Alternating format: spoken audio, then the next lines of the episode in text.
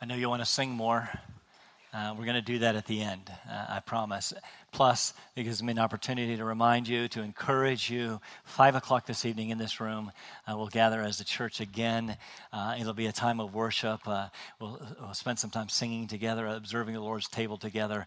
I invite you to come back five o'clock uh, tonight. Whatever your schedule was, change it. It's too cold to be outside. Come back here. We begin by asking uh, you a question. If you could, if you could ask for anything right now, what would it be? See, see, that's your problem. You don't think big enough. Michael told me about yet another article from the Babylon Bee. The article was entitled Heaven Sitting on Massive Stockpile of Gulfstream Jets for Believers to Claim.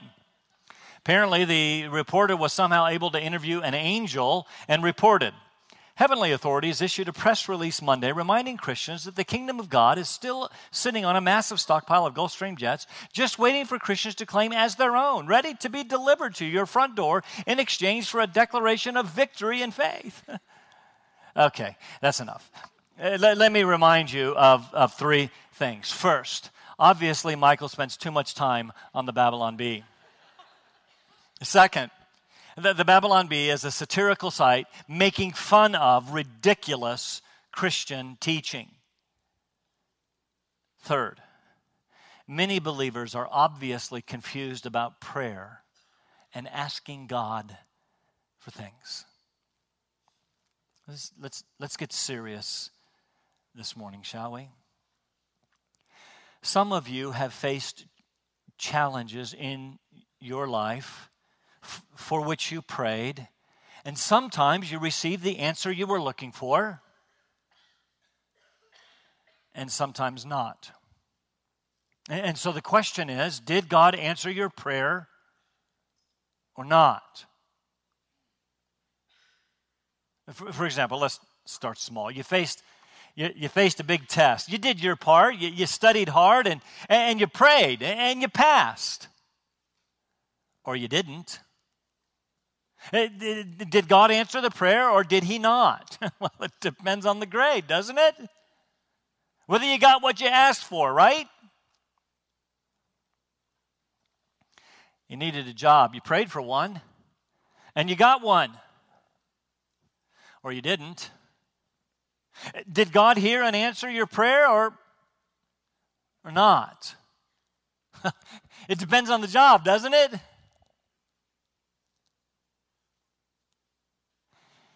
Is it possible that for some of us, our faith is dependent on the fulfillment of, of our needs and even some of our wants? You're struggling in a relationship with mom or dad or brother or sister, son or daughter, boyfriend, girlfriend, husband, wife. You prayed. Perhaps wedding the pillow with your tears, trusting that God will change someone's heart, even your own. Has He? Someone's in sin, serious sin, drug addiction, alcohol, extramarital affair, illicit sex, pornography, lying, stealing, cheating, fits of anger rage, pride. You prayed for months, maybe even years. Has it worked? Has He answered?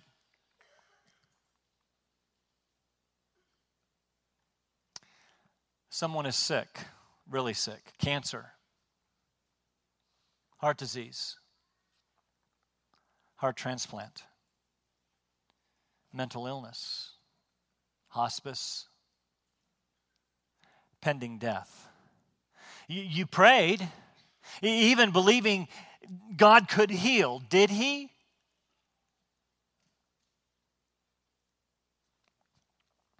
I ask these questions pastorally, f- fully aware of what we have faced and are facing as a church, with, with, some, with what some of you have faced and are facing sickness,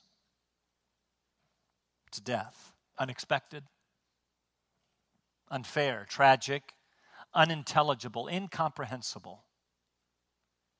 It's not right. Marital strife leading to separation, disillusion, disillusionment. all along, I mean, you, you said till death do us part, and you meant it. You thought he did. You thought she did. What to do now? You, you prayed in ways seemingly consistent with Scripture and the will of God. You haven't asked for a Gulfstream or even to win the lottery. You've asked for for the healing of physical life, the, the granting of spiritual life. You've asked for relational health. Doesn't, isn't that what God wants? Trusting, believing, hoping. Where is God?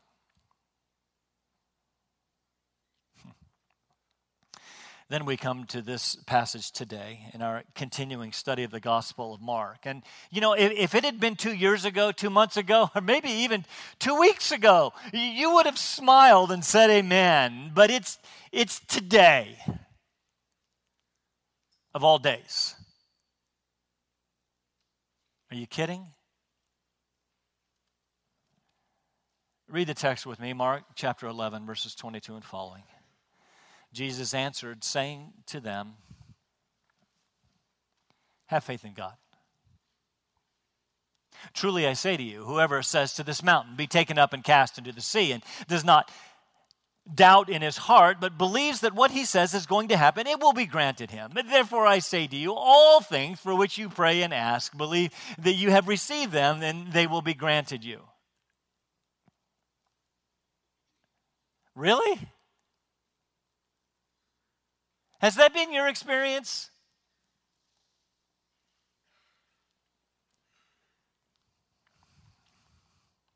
Whenever you stand praying, forgive, and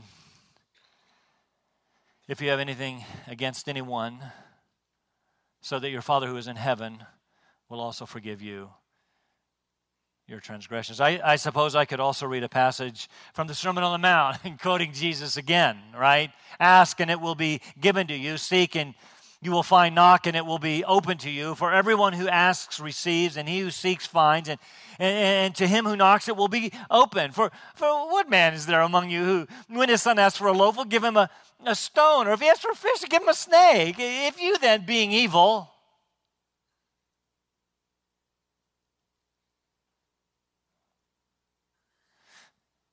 What about the evil around us? If you then, being evil, know how to give good gifts to your children, how much more will your Father who is in heaven give what is good to those who ask him? Really?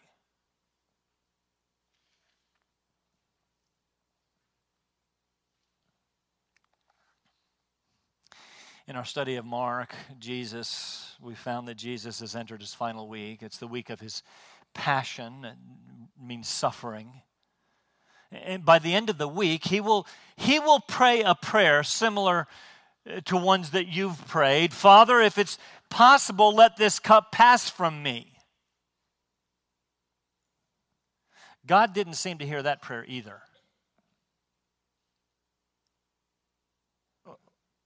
Or did he? Did he have something else in mind?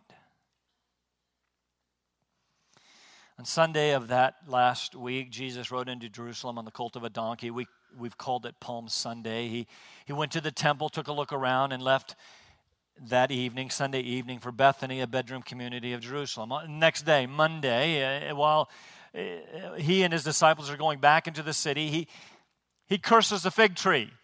Then he went to the temple and cursed it too, or cleansed it, depending on your perspective, clearing the way for Gentile worship.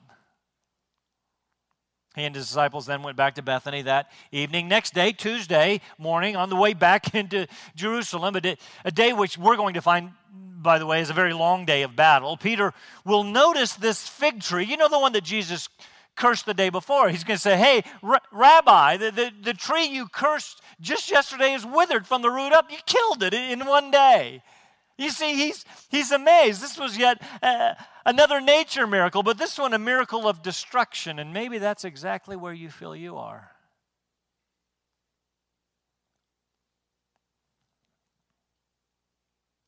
To which Jesus responds, Have faith in God. Okay. If you do, you say to this mountain, be cast in the sea, and it will. In fact, whatever you believe without doubt in your heart, it will be granted. So, for everything you ask, believe, and you'll receive. that test? No problem. New job? Health for you or a loved one? Relational health. A, a right relationship with your husband, your wife, your mom, your dad, your brother, your sister. Believe, and it will be granted you. Really? Has that been your experience?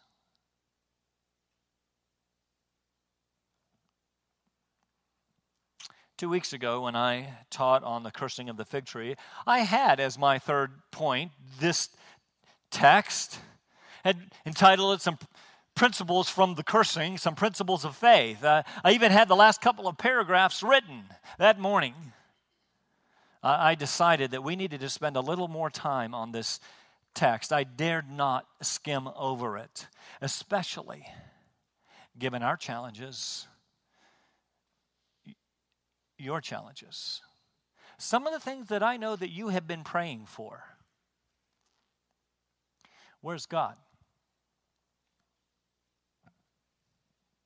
Here's what we're going to do today. First, I'm going to teach the text, looking at some necessary ingredients for answered prayer uh, from this passage and others, and then that's what we're going to do. We're going to pray. You see, Jesus takes this opportunity with Peter's incredulity to, to, to teach on faith and, and answered prayer. Now, some suggest that Jesus taught this at other times in his ministry, since these sayings appear in different places in Matthew and Luke, for example. But, but they say, again, suggesting that Mark included it here to, to teach some principles on, on faith and prayer. Perhaps he may have done that, but I would suggest that Jesus used the opportunity to teach again what he had taught elsewhere, given the fact that the disciples were so bright. And Mark records it rather faithfully. Peter is amazed at this miracle.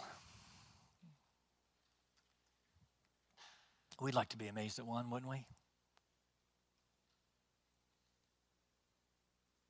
I can think of a couple right now. And so Jesus teaches on faith. First, the object of faith filled prayer, the, the, the, power of faith filled prayer, and the prerequisite for faith filled prayer. And actually, what we're going to see is uh, three prerequisites for answered prayer in that outline, if you will the, the, the, right object, the right faith, and then forgiveness. So let's start with the right object of our faith. It's really quite simple, but we need to be reminded. You see, there are those running around today saying if you don't get what you ask for, you know, healing, for example, it's because you have weak faith. It's your problem. If you would have just believed more, said the right words, had greater faith, then you would have received. Now, we are going to see that Jesus unabashedly requires faith for answered prayer. But listen to me, it is the object of faith that affects answers to prayer, not the strength of your faith. We have found in Mark, for example, that sometimes he healed in response to prayer, uh, to faith, little faith, great faith, sometimes no faith. Let me be clear it is God who answers prayers. Even miraculous prayers like killing fig trees or moving mountains. It is not the quantity or even the quality of your faith that moves mountains. And I know immediately some of you are thinking, I know, wait, wait, wait, think about the time that Jesus said, if you have the faith the size of a mustard seed, then you can say to this mountain or this mulberry tree, that's what Luke says, be cast into the sea and it will. The, the, the point of Jesus' statement is not the quantity of faith, quite the opposite. It's the power of the one believed. If you only have just a little faith, God has the power.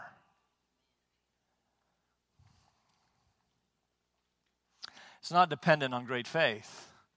He does not, let me be clear, if you have been told, He does not withhold because you haven't had enough faith. It is our faith in God, not your faith, but what God will do. He is the powerful mover, He is the one who answers prayers. Make no mistake about it. Jesus is clearly saying here God hears and answers prayers. Yes, He is sovereignly in control. Yes, He accomplishes purposes. And, yes, He has ordained that the prayers of His people move His hand. So, my encouragement to you today is to pray in faith, believing, and see what God, again, not your faith, but see what God will do. Object of faith. Second, we come to the the power of faith filled prayer. I could say the prerequisite of faith for answered prayer.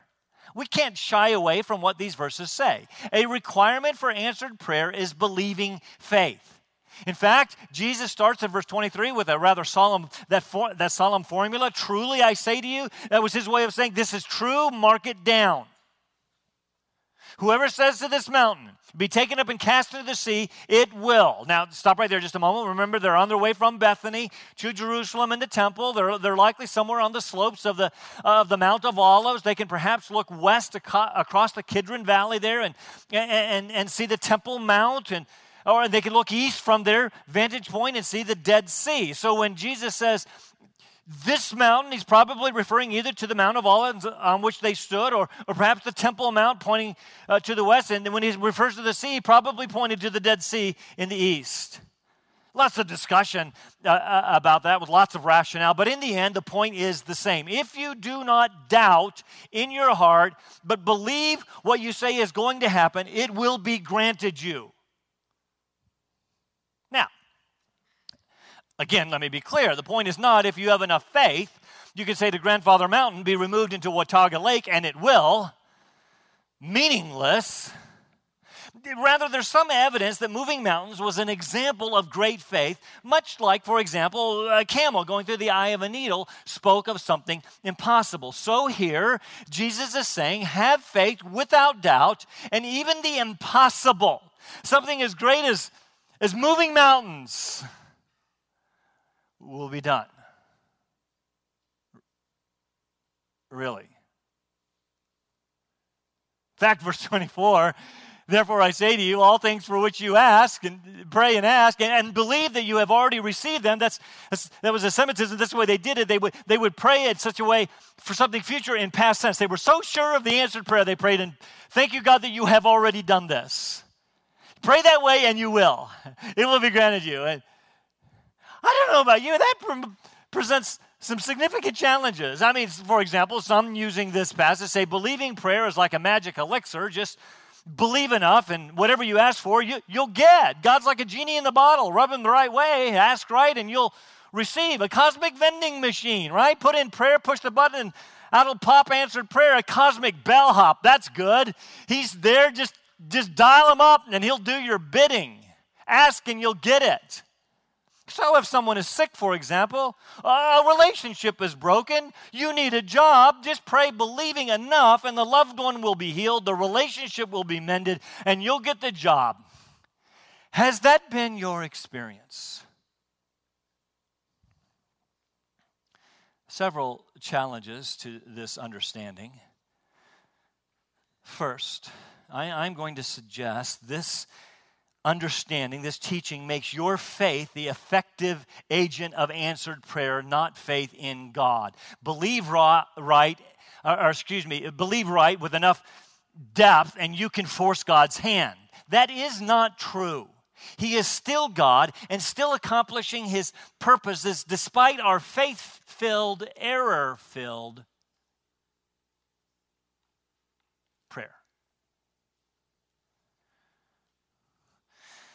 The, the second problem with this teaching, this understanding, frankly, is our own experience. We've all known, we've perhaps been the people who have prayed and believed desperately for a miracle, and an answer to our prayers, a miracle, did not happen. You ever prayed for someone to be healed and watch them die? Did you just not believe enough? Did you harbor some doubt somewhere in the dark recesses of your heart? We beat ourselves up. Actually, others beat us up because we lack the requisite faith. But, but, but then we come back to that story I referenced earlier. At the end of this particular week, Jesus will pray, Father, if it's possible, let this cup pass from me. It didn't. Don't know if you know that. The cup did not pass from him. Dare I say, Jesus' experience was unanswered prayer. That's right. Did, Jesus not have enough faith in his Father? Now, I know that he understood what was going to happen and, and all that, but he said, if it's possible, let this cup pass. Did, did he not have enough faith? Did he not believe it enough? Or is there something else? Is it possible? Listen. Is it possible that no is as much of an answer as yes? Is it possible that God accomplishes his glorious purposes in spite of our prayers. Well, you say, of, of course he didn't answer Jesus' prayer. This was the plan of the ages. Of course Jesus had to go to the cross. Of course, this was the reason for which he had come. Well, maybe, just maybe, he has a plan he's fulfilling in your life as well.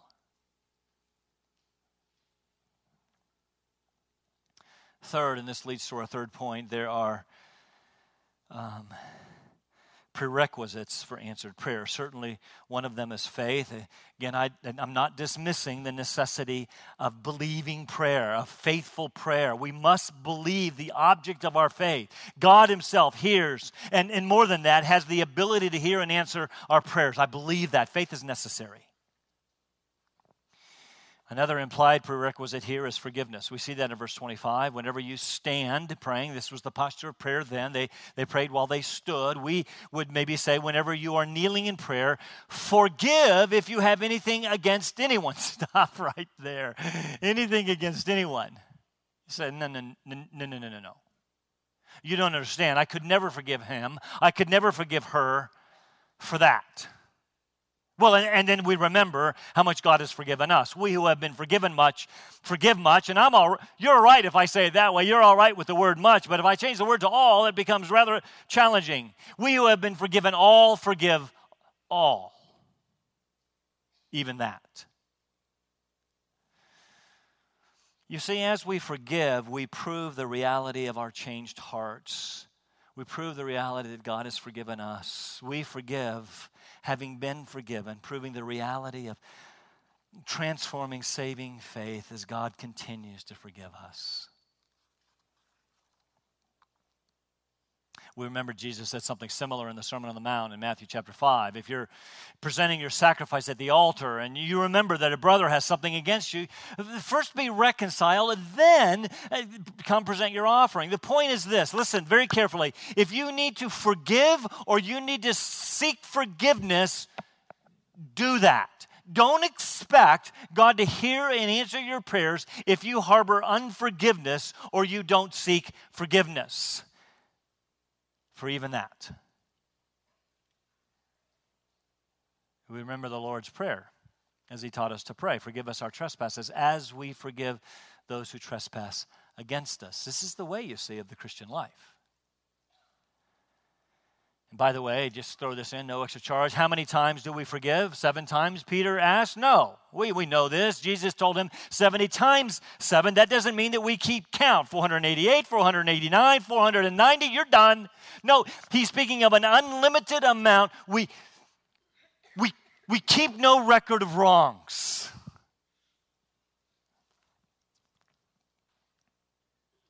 So clearly, in this passage, two prerequisites to answered prayer, even miraculous answered prayer, are faith and forgiveness. Are there more? In other words, is it important that we compare Scripture with Scripture rather than making unqualified statements like, the Rolling Stones got it wrong? You can't always get what you want, whatever you ask for. There are other qualifications to the statement. Let me suggest a couple of more, although there are more. The first is found in James chapter 4. James there writes, You ask and you do not receive. well, stop right there. Wait, wait a minute. I thought we always receive. You don't because You ask with wrong motives so that you may spend it on your pleasures. This, by the way, blows up the entire prosperity theology movement. So much for the Gulf Stream and the lottery ticket. We don't pray selfishly so we so that, that we can spend the provision on our own selfish pursuits and desires. We pray rather with proper motives to advance God's kingdom, His purposes. That leads to the next thing. Jesus told us, told us all over the farewell discourse, the last conversation he had with the disciples in John 14 to 16, to pray in his name. You see, he uses the same language that he uses here in Mark, but he adds this requirement of praying in his name. Consider these verses, for example. Whatever you ask in my name, that will I do, so that the Father may be glorified in the Son. That, that's interesting. We pray in Jesus' name with the result that the Father will be glorified in answered prayer, which means answered prayer has something to do with bringing glory to God. Next verse, verse 14 if you ask anything in my name, I will do it. Chapter 15, in this context of praying in his name, if you abide in me and my word abides in you, those are qualifications. Uh, ask whatever you wish and it will be done for you. Another interesting verse. Apparently, asking in Jesus' name has something to do with abiding in Jesus. This is about making this about Jesus and not about me. One more of a good measure, chapter 16. That day you will not question me about anything. Truly, truly, this is important. Mark it down. I say to you, if you ask anything, if you ask the Father for anything in my name, he will give it to you. Until now, you have asked for nothing in my name. Ask, and you will receive, so that your joy may be made full. So there we see that answered prayer has something to do with our ultimate joy to be distinguished from happiness. You see, happiness is is conditioned on outward circumstances. Joy is inward and it can never be touched by outward circumstances. We put all this together and arrive at this. Praying in Jesus' name means to pray for Jesus' sake, according to his will, for his glorious purposes, for the glory of the Father, and we will receive ever increasing joy. We remember, for example, when Jesus taught us to pray, we start with Our Father who is in heaven, hallowed be your name, your kingdom come, your will be done. We pray that before we pray, even for daily bread, we pray for His will, meaning we don't pray selfishly to consume stuff on our own pleasures. John says it this way in 1 John this is the confidence we have before Him that if we ask anything according to His will, He hears us.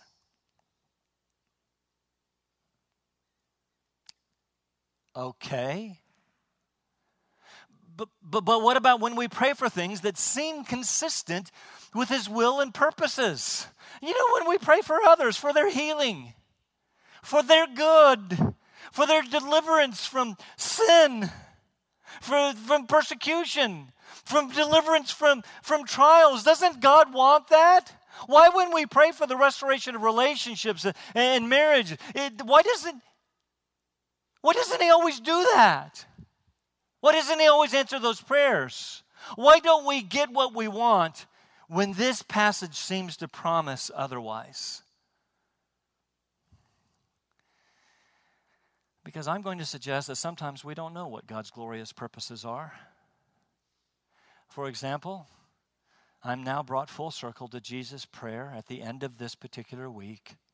In his humanity, he, he, he is struggling with bearing the sins of the world in his body.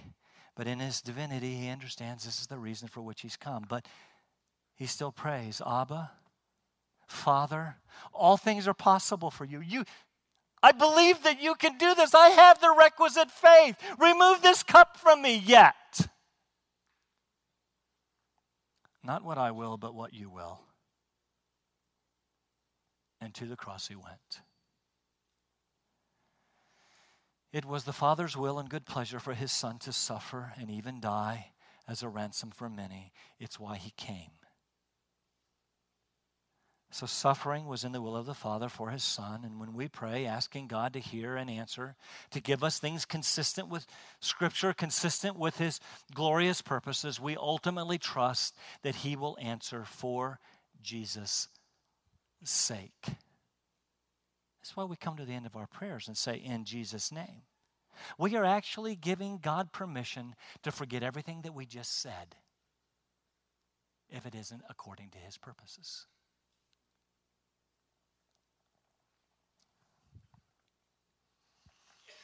always for His purposes, His glory, and our best. You see, this is the context of that oft quoted Romans chapter 8. We know that God causes all things to work together for good to those who love God, to those who are called according to his purposes. So love God, Tr- trust him, and he will work all things for your good and his purpose. Those come together.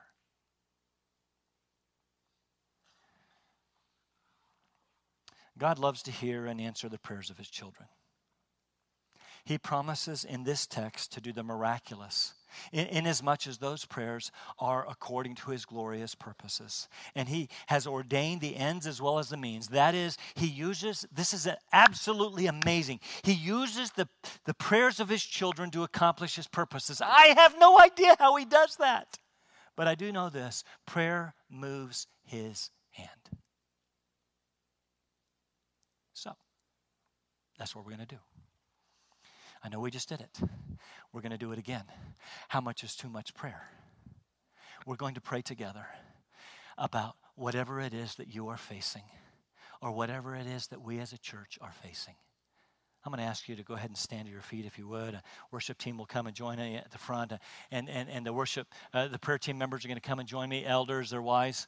Um, we are prepared to pray a prayer of faith believing. You must do your part. You must be willing to forgive.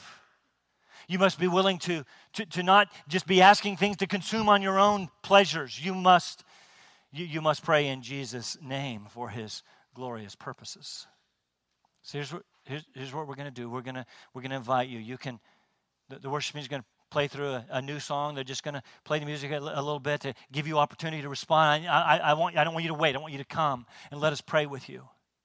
Or maybe you just want to stay right where you are and pray. And so pray for Caleb. This church and this community has been praying for Caleb, 18 year old young man who had a heart transplant, who, unless God steps in and does something miraculous, will not make it. But even as I say those words, can I encourage you with this? I was having a conversation with a doctor in our church, and Kevin, and just having a conversation, a, by email conversation about this, and he sent me an email, and he said this. He said he had a patient uh, he's, uh, who, who had cancer, and her oncologist told her, You do not have long to live. And she said, She looked at him and said, You can't threaten me with heaven.